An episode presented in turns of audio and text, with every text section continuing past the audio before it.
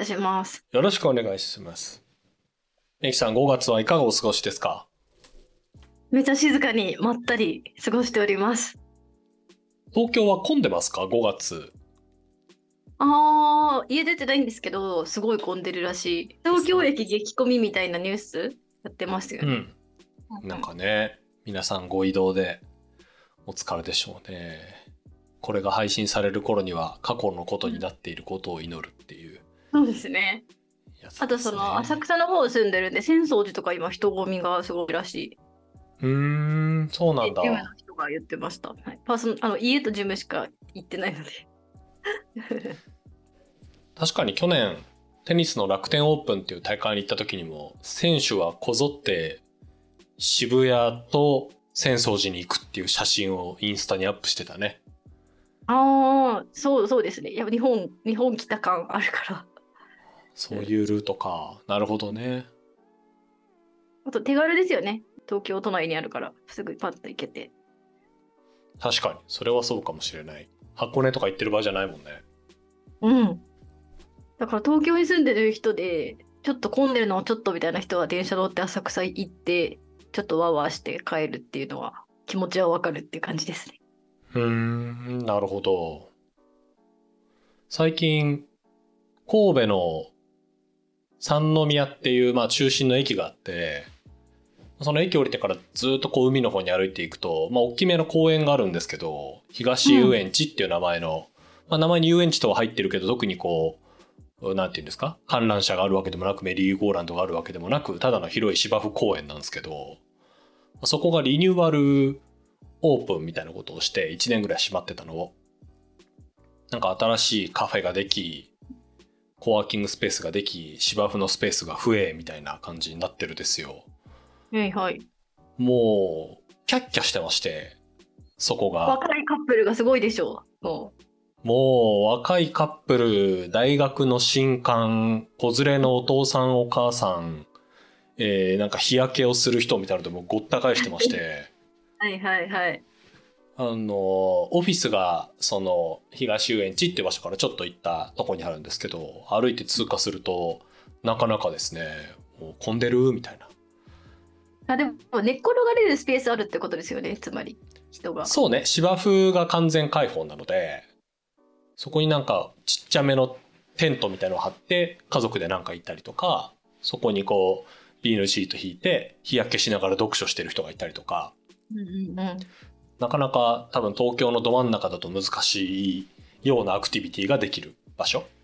になってますね。公園ですもんね。まあでも代々木公園とかみたいな。新宿御苑みたいなもんか。まあそうね。あれをものすごいちっちゃく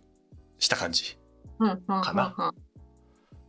いいですね。いたついてほしいですね。若者たちに。で、なんか、やりきれてる、まあ、神戸の学生なので、なんて言うんでしょうね。あの、生ききれてない感じがあって、すごく、あの、いいいいですね。この、なんて言うんでしょう。あの、ウェイ感マックスに行くと、もっとすごいのが、東京ってたくさんあるじゃないですか。はいはいはいはい。もうエグ、エグウェイがあるし、なんかすげえ狂ったアクティビティで言うと、まあ京都の、こう、兄弟の人たちがたくさんやってくれてると思うんですけど、なんか神戸の人たちは言っても、なんて言うんでしょうね、真面目というか、やりきれてないというか、こう箱に収まった感じのする子たちなので、無害な楽しみ方してるってことですね。えそうそう、なんかめちゃくちゃ頑張ってスケボーとかやってんだけど、人来たらちょっと静かになるみたいな、うんなんか、あ、うんそういう感じねっていううん雰囲気ですね。平和な5月ですよ。平和ですね。いい天気だし。ほんとね。いや、そんな中であれですよ、ミキさんから、これでやりましょうって言われた本、なんか、はい。ドスンっていうやつですね。そうですね。まさにそんなアクセクやいろんなとこあちこち行ったり来たりせず自分の心と向き合って静かにあの自分ない世界を 探求しましょうみたいなことも書いてあったかなとも思うんですけど神谷美恵子さんの生きがいについてっていう本を選んでみました。これはミキさんの積んどくにいた本の一つ。そうですね。積んどくにいた本の一つでいつか読みたいなと思ってたのでのぞみさんとだったらいい感想戦ができるのではないかと思って選んでみました。出版されたのが1966年に初版が出て、なので大体60年ぐらい前ですかね60、うんもうちょっとか70年ぐらい前の神谷美恵子さんっていう方がなんて言ったらいいんですかねしお医者さん？まあ医学者兼随筆家というか、はい。そうね文筆家というか、うん。神谷美恵子っていう、まあ、ジャジャンルというかそういう人っていう。その人が、まあ、綴った生きがいについてという、まあ、エッセイエッセイなのかな？ジャンルとしては。思想書とか感ですかね。うん、中に行った調査の中でみたいな話もちょこちょこ出てくるから学術書そうね。硬い学術書っぽくはないけどデータっぽい話も入ってるしまあその中で考えたことみたいなところがまあつらつらと書かれているって意味ではそうね思想書っぽくもあるっていう。どうしようかなと思って。エッセイというにはあまりにも詩的じゃなさすぎるかなという感じですか？まあそうね確かに全体11章に分けられてますけどもそれぞれがつながってもいるし、ね、一個一個のショートエッセイがちょこちょこっと随筆っぽくあるっていうよりかはそうね一本つらこう筋が通ったというか線が入ってる、うん、生きがいをテーマに。はい。生きがい生きがいね。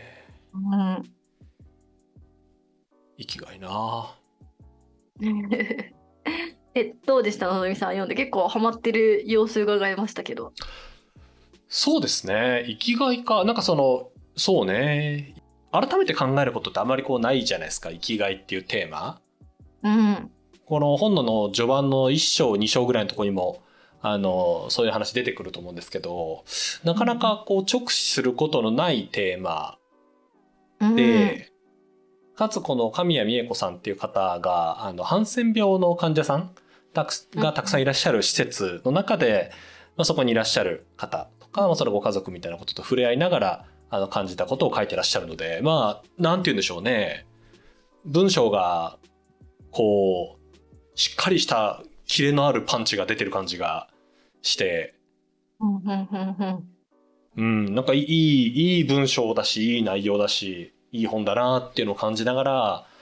読んでたっていう感じでしたね。なので読み始めて、300ページ弱ぐらいそうですね。ぐらい。うんうん。あるんですけど、夜読み始めて、本当に2日、3日ぐらいで、さ、さーっとというとちょっとあれだけど、なかなか、あの、引き伸ばして読むっていうか、ギュッと読んで、あーって感じることの多い本だったなっていううん印象ですね。なるほど。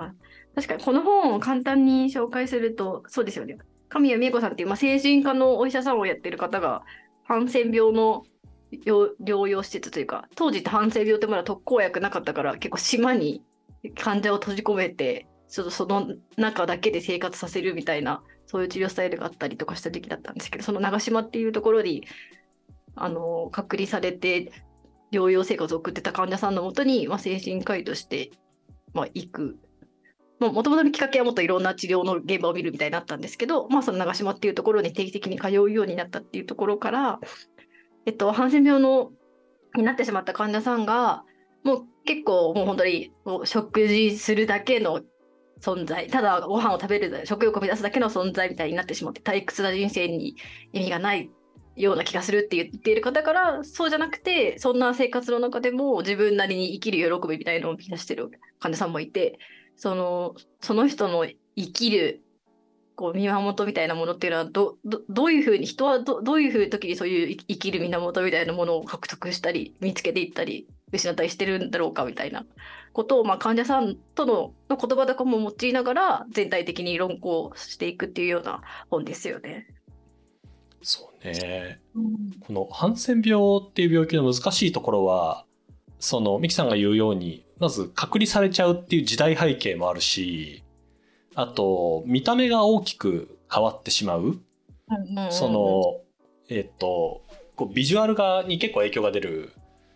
んですよね。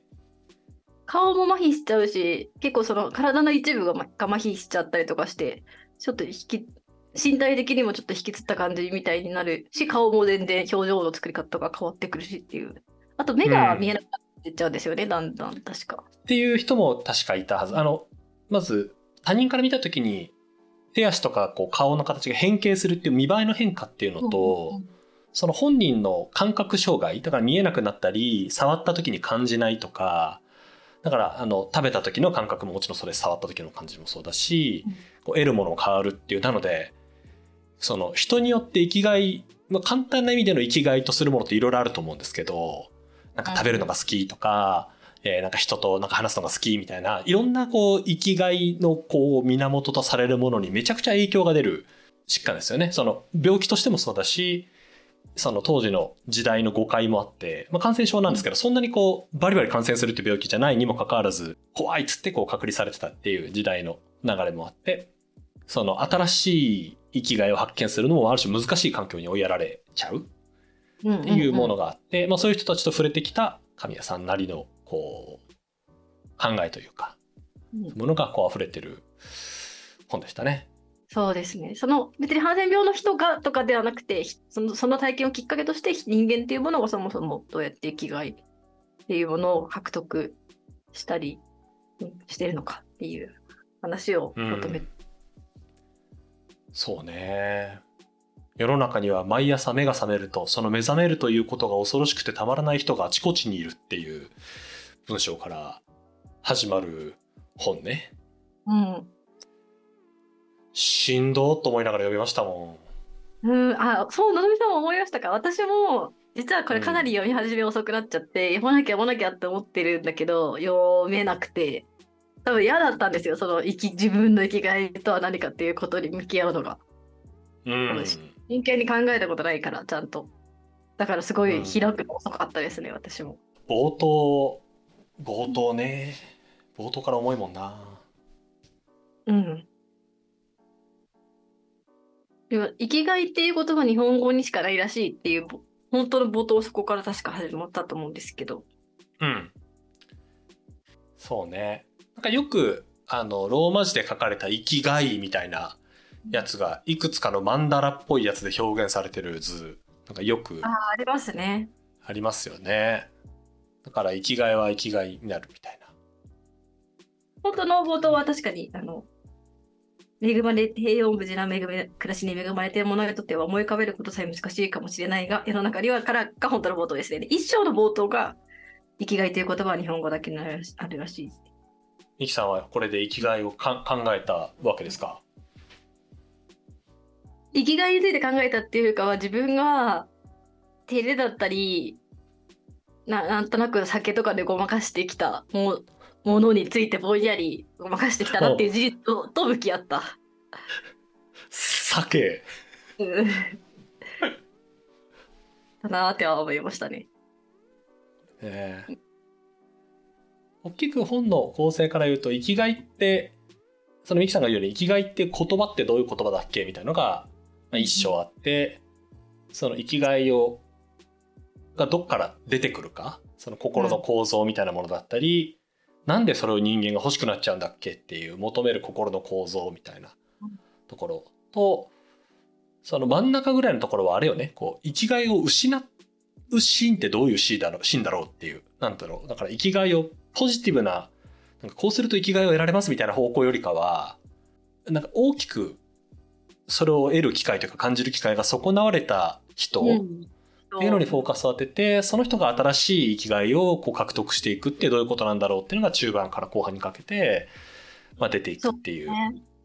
で後半は生きがいが見つかった人の心の体験ってどういう感じなんだろうっていうこととかにフォーカスが当たっていくけどそうですね。うん。うん。やっぱりさっきもミキさん言ってくれたみたいにこうあのハンセン病の患者さんとやっぱり触れていたっていう経験がすごくこの人の生きがい感というか思想に影響を及ぼしてるんだなっていうのを感じるところが多いうん、構成というか内容ですよね。ですね。まず最初になんか生きがいをとは何かっていう定義で結構初めの方で生きがいを生きがいに2つの意味があるってその生きがいを感じる、まあ、対象そのものと生きがいを持っている時のその心の感覚っていうものと2つに分けるって言ってて生きそれを生きがいそのもの生きがいと生きがい感っていう2つの言葉に分けてて多分それは私にとって自分の娘は私の最大の生きがいですみたいなような言い方である、うん。その対象そのものに対して使う生きがいっていう言葉と生きがいがある自分の心っていう意味で生きがい感っていう。本では特にその生きがい感っていうものについてえーまあ、考えていきますっていうふうに最初に定義してて、分かりやすいなって思いましたけど。対象となるものっていうよりかは生きがいを感じている心のあり方っていう。心のあり方、何に生きがいを感じるかとかじゃなくて、生きがいを感じているっていうのはどうどういう心のあり方かっていうことを考えていきますっていうふうに宣言してから始まっていきます。でもなんか結構序盤で、そのじゃあ生きがいを感じるとか生きがいを求めるとかってどういうことかっていうのを語る中で、なんかな繰り返し繰り返し言ってるのが、あの、が個人が単純に社会的な役割を果たすだけじゃなくて自分が何で存在しているのかっていうことを考える必要考えるのが生きがいだって言っててただそんなことは普通の人は頭の中に上ってこなくてそんなこと考えよううっかり本気で考えようなんて思ったら今まで安全に見えた大地に突然割れ目ができそこから深淵を覗き込むような不安や不気味さに襲われる恐れがありますって書いてたりなんか社会的にどんなに立派にやっている人でも事故に対して合わせる顔のない人は次第に事故と対面することを避けるようになりますって書いてあったりだからなんか普通に生きてたら本気で考えるチャンスってないかもしれないしそれを考えると結構怖いことかもしれないっていうことは何回も言われていて、いやまさにここから私は考えてこなかったんだよって そういう箇所を読むたびたびに 思いながら読んでましたけどね。一個の独立人格としての存在理由は何かうん、か、まあ、そう言われましてもっていう感じするよね。そうそんなこと考えなくても生きていけるからこそ考えなきゃいけませんって言ってもその前段があってだからそんなこと考えなくても生きていける知ってる知ってるそうやって生きてきたみたいななんか感じでそこをついてくれるなみたいな風に思いながら読ん読みましたね。うーんそうだよな。だからあるともないとも分かんないっていう状態が、まあ、普通だとするとうんないんじゃないかっていう疑いを持った時にそれを否定するのってなかなか難しいですよね。うん、そのその自分と向き合うのがね。はい。えそうそうないんじゃないかと思ったとするじゃない。うん。まあ、このあ中でもよく出てきますけど仕事がなくなっちゃったとか、うんその生きがいとしていた、まあ、生きがい感を持つために必要だった対象物、言ったら子供が死んじゃったとかうん。もしかしたらペットがとかなんかわかんないけどすごくスポーツを生きがいにしてたんだけど、うん、なんか体の障害を得てできなくなっちゃったとかなんかそうなった時に、ね本来本来問わなくてもいいやいいというかね独立人格としての存在理由は何ですかってその時に聞かれるとグッとくるものがありますよね。あそうですね。で、なんかこの本がなんで、あちょっとうってなりながら読むかっていうと、神谷さんがかなり冒頭ではっきり言い切っててこ、こんなことを研究しなくても分かってる話ですけど、人間は生きがいがないと生きていけませんみたいなくらいのことを言い切ってるんですよ。人生において必要なものなんですって言ってて、だけどなくても生きていくこともできますって書いてて、ないまま生きてる人もいますみたいな風に書いてて、その、研究しなくても分かることだけど生きがいはああった方がいいですって書いてあってそれはなんかそこに対して私は否定することはできないからこそそんなはっきり書かれそんな態度を表明されちゃうと怖いよ向き合うのがっていう感じでした。と問わずに生きていくことはできるってことなのかな。生きがいは必要だけどうん。なくても構わないっていうのはあななくても構わないってことそうそう問わずに生きていくいいく人もいると。うんあああそう。その後の結構たびたびそういうことが書いてあるんですけどこの後どういうふうに自分と向き合うかによってその人の生き様は幅広く異なっていくだろうみたいなことがいっぱい書いてあって。あうん。そのその生きがいとは何かまあいろんな角度から語られてるんですけどなんか私すげえいいなと思ってたのは、はいはい、この生きがいを持つためにはにはというか生きがいってものが何と結びついているかっていう話が序盤に確か出てきて、その時にその生きがいっていうことと本当に生きているっていう実感っていうのをまだまず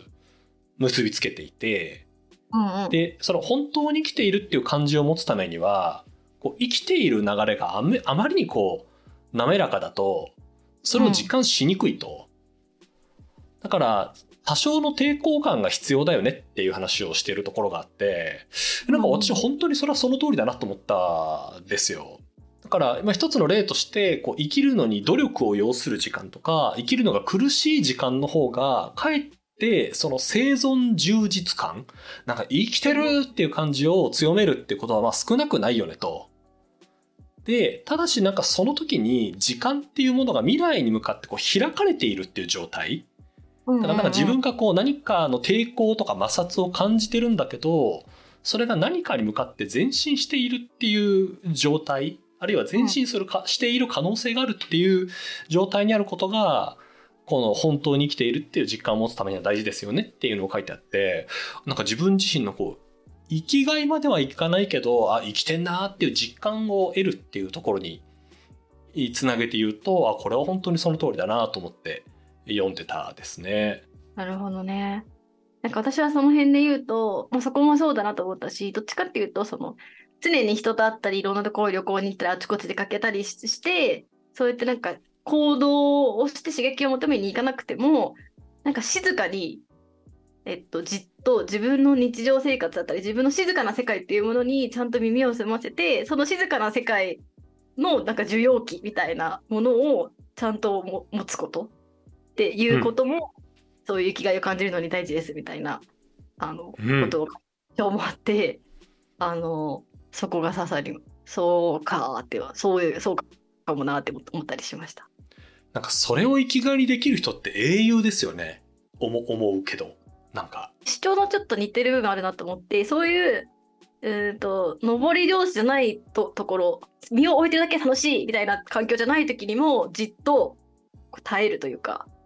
こうその受け入れる心みたいなものが多分必要っていうことかなというふうに読んでて。それその点では、その苦しい時とかちょっと苦悩がこう摩擦自分の人生にこう摩擦係数が高い時期とか、えっと、何も起きないように感じる時期とかをもうちゃんと受け止めるっていうのは同じこうマインドが必要かなっていうふうにも思って思い出したんですけど。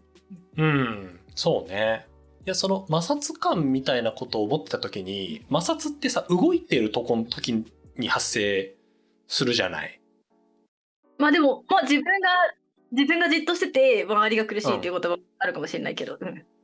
あそうでも何かしらのこう相対的な動きは実感しなきゃいけないじゃない、うんうんうん、で自分が止まってて相手が動いても当然摩擦は生まれるんだけどなんか未来に対して開かれていくためには自分が止まってるとその未来に向けて開かれてる感ってすごい実感しづらいじゃない？で、これもうちょっと、もうちょっと言った先に、この生きがいの方向性としてある7つの欲求みたいな話がこう出てきて、はいはい、ありますね。その、生存充実感への欲求、変化と成長への欲求、未来性への欲求、反響への欲求、自由への欲求、自己実現への欲求、意味への欲求っていう、まあ、今羅列しただけですけど、まあ、7つあるという時に、うん、なんかその静かな中に